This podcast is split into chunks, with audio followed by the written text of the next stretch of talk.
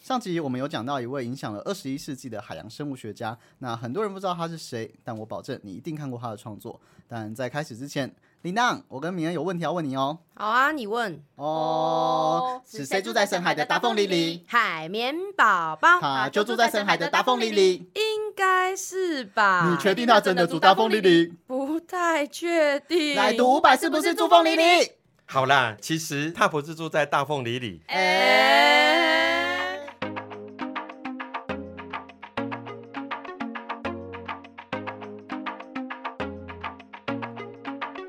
没错，最有名的海洋生物学家就是《海绵宝宝》的作者 Stephen Hillenburg。虽然他已经在五年前过世了，但还是留下了非常经典的海洋动画《海绵宝宝》，陪伴着我们美好的童年。诶，我们今天想要透过海绵宝宝的故事啊，还有角色来跟铃铛跟老师聊聊你们认识的海洋生物。两位应该都看过海绵宝宝吧？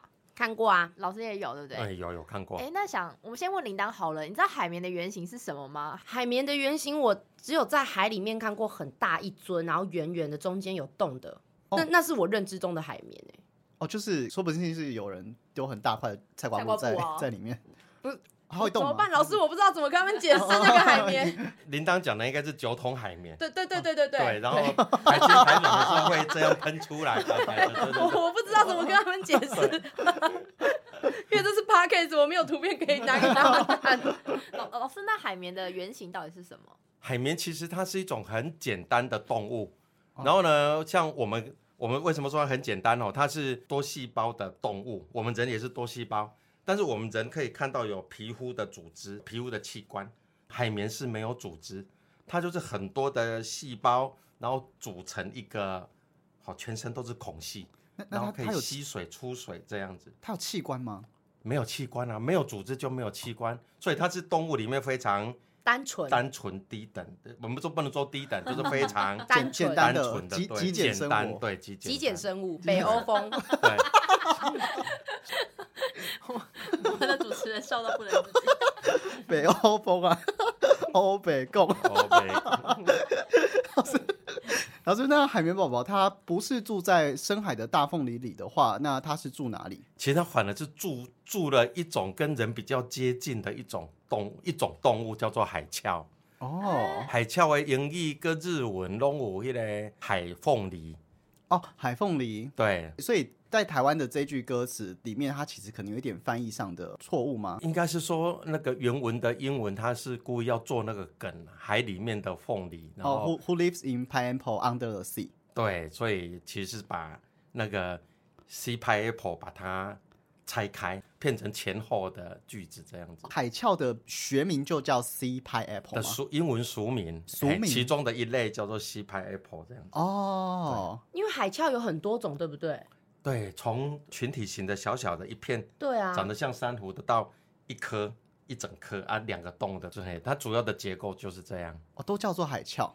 应该说海啸有很多有群体的跟个体型的啊，有很小的到很大的都有。那海绵宝宝里面的那一颗，它大概是哪一种物种？应该就是我们说的那种 polycarpa 那一种要怎么讲？其实海鞘台湾没有人研究，哦所以，中文很少，是因为台湾附近没有吗？很多啊嗯啊！可是其实你不要讲说海洋生物其实是很多的类群，可是大家都去研究。研究那个叫做什么？研究那个海豚啦、金鱼啦嗯，比较然大后只的。对，然后有经济物种的，像尾鱼、乌贼，啊那像海鞘这类物件， 的拢无人被注意。这这样讲好了，海鞘就像狗，狗有很多品种，海鞘有很多品种，海底流浪汉吗？也没有，它们也是很单纯的生物啊，对不对？ 他们其实就是海底的一员，只是还没有被发掘出来的不受明日欢迎之啊 星。不哦受，海欢绵迎，不受人类欢迎。不然你如果坐新干线坐到青森，它新干线上面日本啊，那新干线上面就有在卖那个一盒像口香糖的海鞘干呢、嗯啊，哎、啊就让你像牛肉，就是那个鱿鱼干那样一块一块拿起来吃。哎，台湾都没在架海鞘呢，哎 对啊，所以我那个时候就知道这个东西应该可以吃。是。哎对 我不知道哦对哦，有人先做了，你才 对对并不是你先吃在 对，然后去日本那个北海道你也会吃得到啊，去韩国你也吃得到。对韩国就是在那个海产店一颗红红的，是黑的金价就成红来啊。哦，对，所以那个当然就是只是英文就会被叫做叫做海凤梨，所以歌词里面这样弄。然后他也把它故意把它画成凤梨嘛，嘿海绵宝宝里面老师，那它的口感吃起来脆脆的， 脆 脆的，对，因为里面就是那个贝囊中有胶质的感觉，所以吃起来就是脆脆的，比海参还要硬一点，哦，然后比贝类还要不甜这样子。我我们这个问题会问不完，因为 我接下来问那海参吃起来像什么样， 一路吃到我们终于有吃过的东西，大概十题以 后。那那那那为什么会把海绵画到它住在海鞘里面？是它真的住在里面吗？还是应该是说哦，像海鞘这个东西哈、它我说它简单，它应该是本来复杂的物种也变简单了。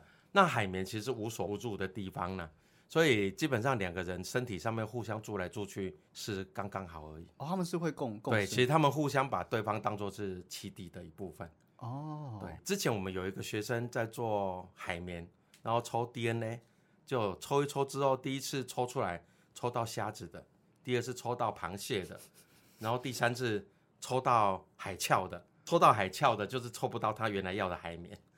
对啊，后来他就换题目了。 这好笑。那那那个动画里面还有两位很重要的角色，就是海星跟章鱼。海星住在石头底下，然后章鱼住在这个有造型的，也是一个石头里面。这个是是合理的吗？还是他们平常是栖息在什么地方？应该都合理的，因为其实他们海星跟章鱼哈、哦，基本上海星是绝对都是底栖动物，嗯，所以它全部它大概都是要住在石头下面，任何的可以遮蔽物它都是可以住。那章鱼是更个性更孤僻了，嗯，它只要有洞它就住进去啊。虽然有一些章鱼是漂浮的，像我们说的那个坛子章鱼，有一种叫做水孔烧，那个字念烧。有一种像船壳，它会背一个壳，然后把卵生在里面，然后再浮游的。那除了这两三类之外，大部分的章鱼全部都是底栖，而且甚至要躲在洞里面。哦，所以如果要找到我们想看的那个生物，就要去找他们的栖息地。那铃铛，你有没有什么生物是你很想找到他们，可是不知道他们栖息在哪里的？ 老师要去哪里才看得到台湾的水獭？台湾 哦，台湾基本上水獭目前几年都没有再记录到了是哦，啊好，吧。属于中华民国的领土的金门还有，金门啊哎对可是去金门也不是这么容易看到，对不对？对，金门也不容易看到。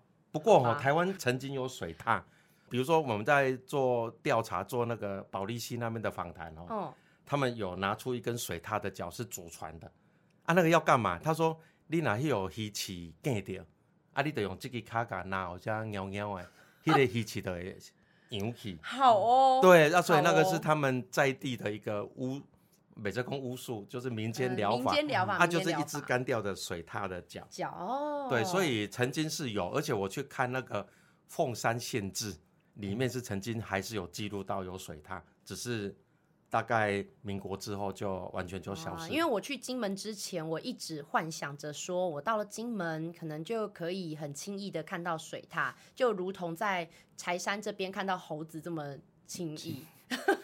一动物园看较紧，有啊，动物园就看过啦。不过说到七地，那个我们在海里面常常看到海阔鱼，老师，海阔鱼也是你的研究范围吗？软体动物， 哎、对，像我发现海阔鱼啊，真的就是会去住在它特特定的地方。我们之前去垦丁有找一个黑美叶，就对只有一个前导，就是他特别会找。那我们都问他说为什么会找，他说因为我知道他住在哪里。对，应该是这样。应该常在我每次在讲海蛞蝓，都会讲一只草一点路。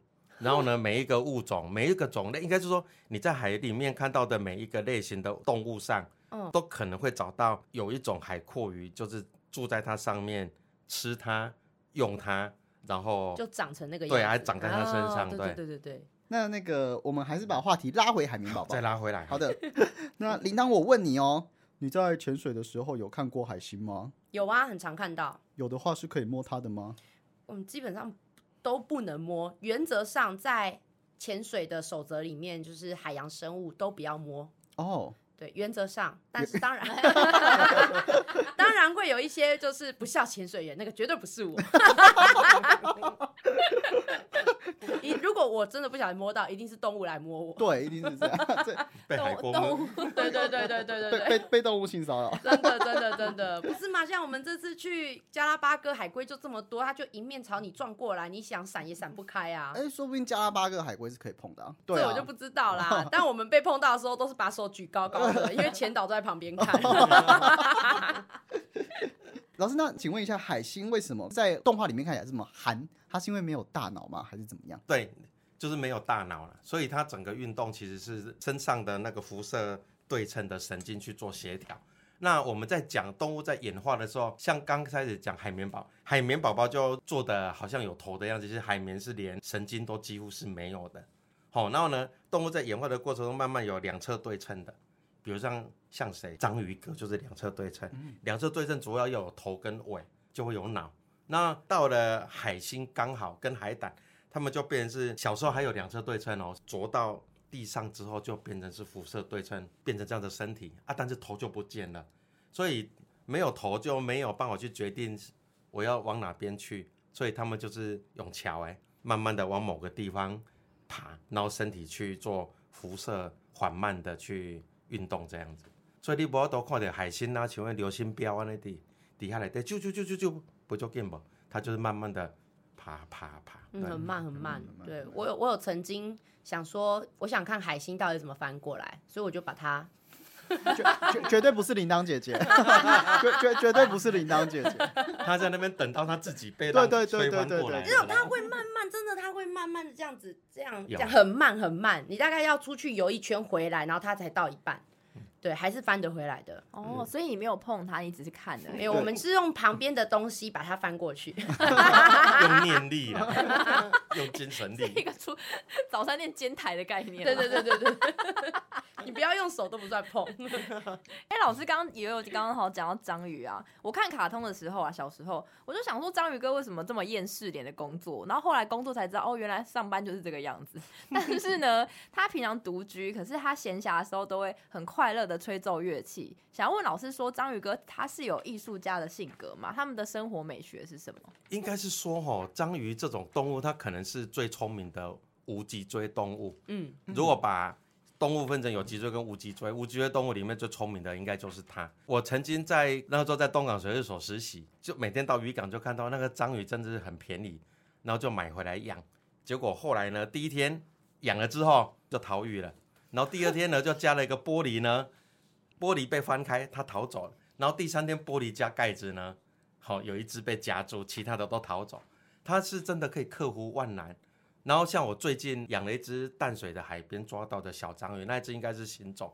然后它多厉害呢？它我把它养在那个鸡精的罐子，然后它就把贝壳就抱进去，然后吃掉之后，那个贝壳会打开，就刚好把入口就就盯住，啊，它就在里面。然后上个礼拜、四个礼拜都没有看它出来，我后来就就想办法把那个贝壳把它夹开，一看在里面生小孩，所以就跳回来。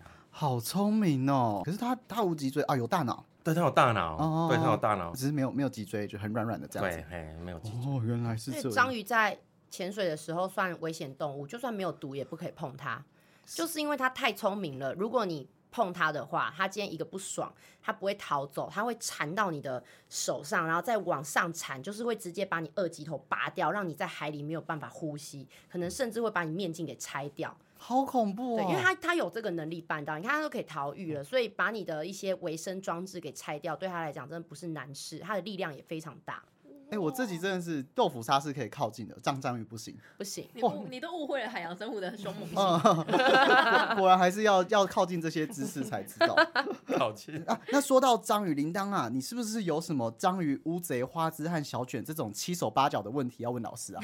对，因为其实我觉得这些头足类动物都很好吃。哦，对， 我也是喜欢对吃。对对，可是我之前有听到一个说法是，好像以这几类头足类里面，花枝它的它比较是属于。嗯，不要吃比较好，好像就是要少吃。我记得那个海鲜什么手册啊，我忘了，我绿忘了色叫什永么续名字海鲜手册，对对对对，就是台湾的那个渔业署好像有出一个，就是红红灯、绿灯、黄灯，嗯就是哪些比较好。然后花痴好像是被列在红灯。黄灯，黄灯后来吼调到黄灯，对，哦，对对，但是我我蛮好奇的，就是他们一样都是头足类，为什么花枝是比较不适合吃的？应该是说哈、如果相较于休耕啊、嗯，所管来讲，所管是大洋漂浮的，哦，然后他的生活史比较短，等于是说他可能长了八个月之后，他就性成熟，他就繁殖了。哦，他就把他的 DNA 遗传基因就留下来了，哦哦，这是第一个。然后那个花枝相对于它来讲，它就寿命长了一点点，所以你如果太早抓它，也要被登大人，哦，也了被解，配因花家哦传宗接代。 ，OK，呵 所以你的波多把优秀的基因留下来，这第一个啊。第二个是它是近岸的，所以你去抓它的时候，那个语法很容易破坏底栖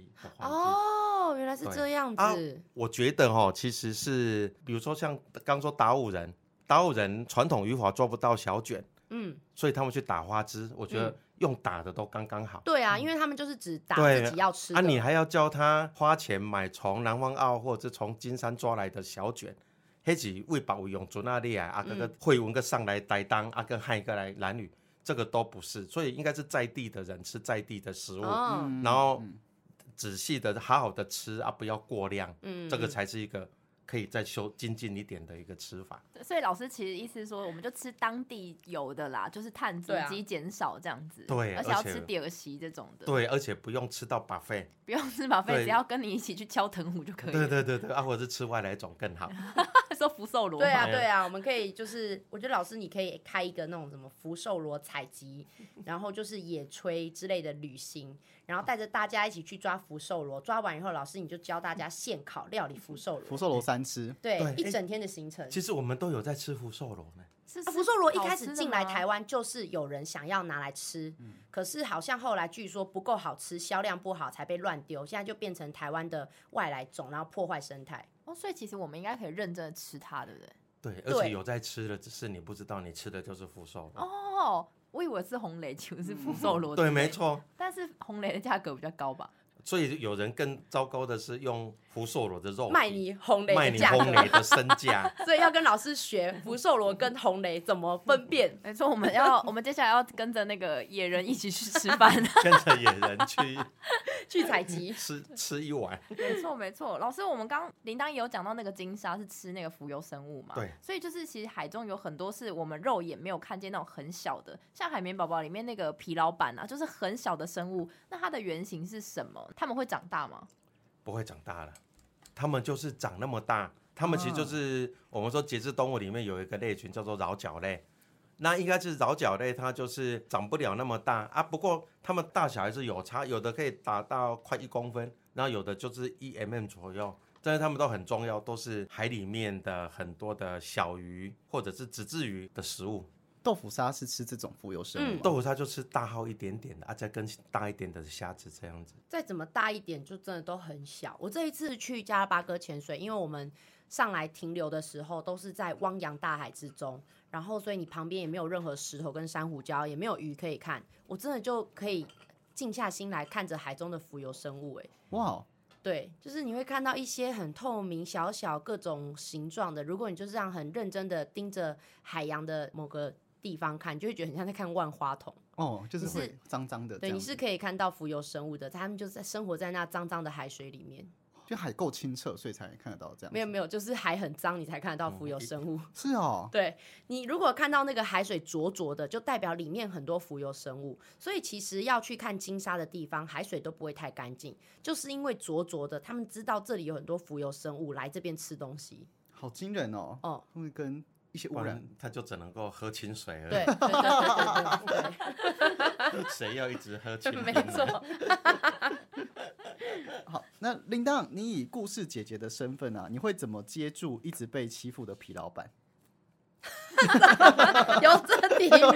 什么时候出现这就一 是题？啊想要有一点教育意义，因为海洋也是一个弱肉强食的地方。对，卡通里面的皮老板就一直被欺负。那如果是有这样的小朋友，你会怎么跟他说？ 考考你的即兴能力， 他有一直被欺负吗？就是他太小只了，常常会没有办法在这个大人世界里面生存。哦，可是我觉得浮游生物的话，你不能，我觉得如果以皮老板来讲，你就是要说杀死一个皮老板，还有千千万万个皮老板。浮游生物就是以量取胜啊。今天就像蚂蚁，我们不会看一个蚂蚁，我们会看一群蚂蚁，为一个蚂蚁窝为一个蚂蚁单位。我们蚂蚁就是这样这么团结，浮游生物也是，他们就是一大群一大群。你今天可以杀一只皮老板，在海洋之中还有千千万万个皮老板，你杀得完吗？谢谢即兴女帝，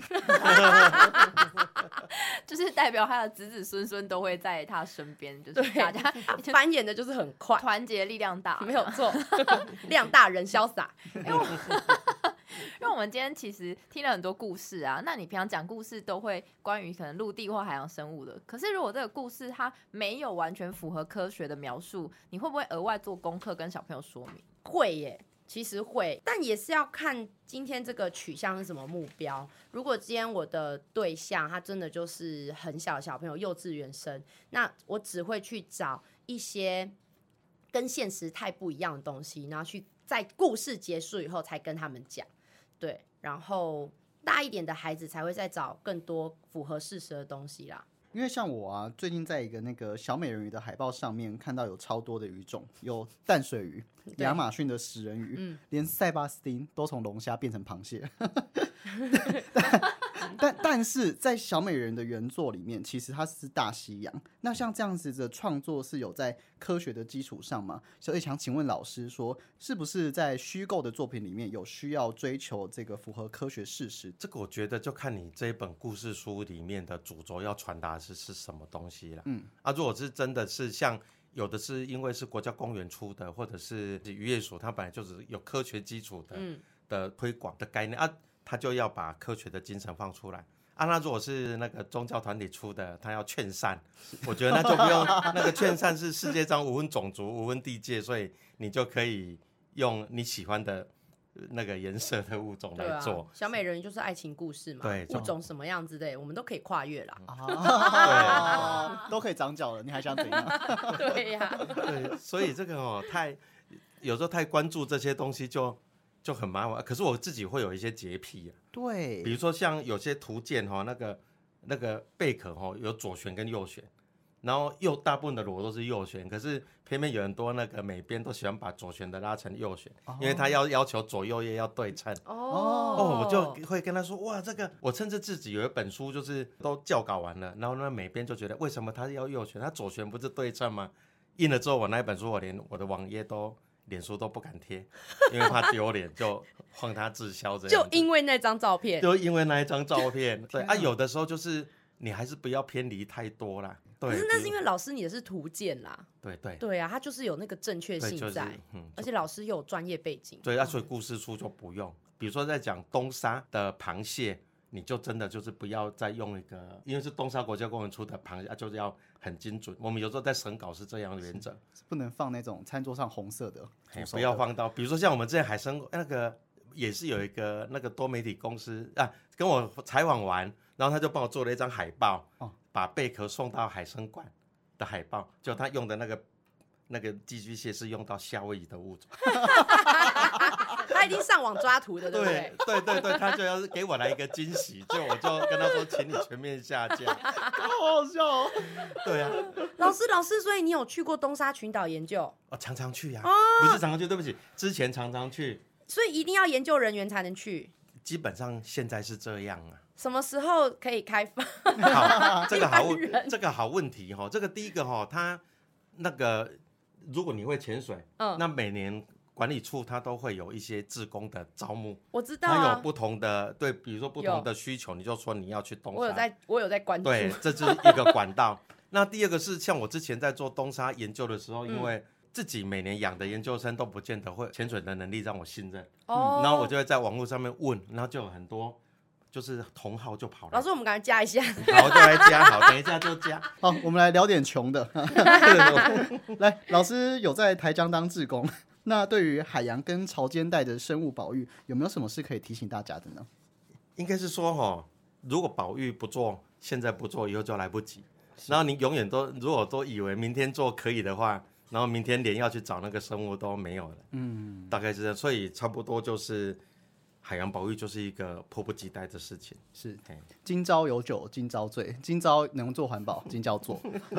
就像我现在已经看不到水獭了、啊， 哭哦哭。哭哭。对，我可以带你去保利看那个抓猴那一只那一那只它的脚那那一只只脚脚是不对是？那一只脚哦然后你还要先喉咙卡到刺我。想看野生的，好了，今天这个整个故事非常的精彩，果然是童话里面都还是有一些真实性跟有一些虚构性，那就看大家怎么看。最后，谢谢铃铛姐姐跟邱老师带来如此精彩的故事。我们这集《海洋说白话》就录到这边，我们下集见，拜拜拜拜拜拜。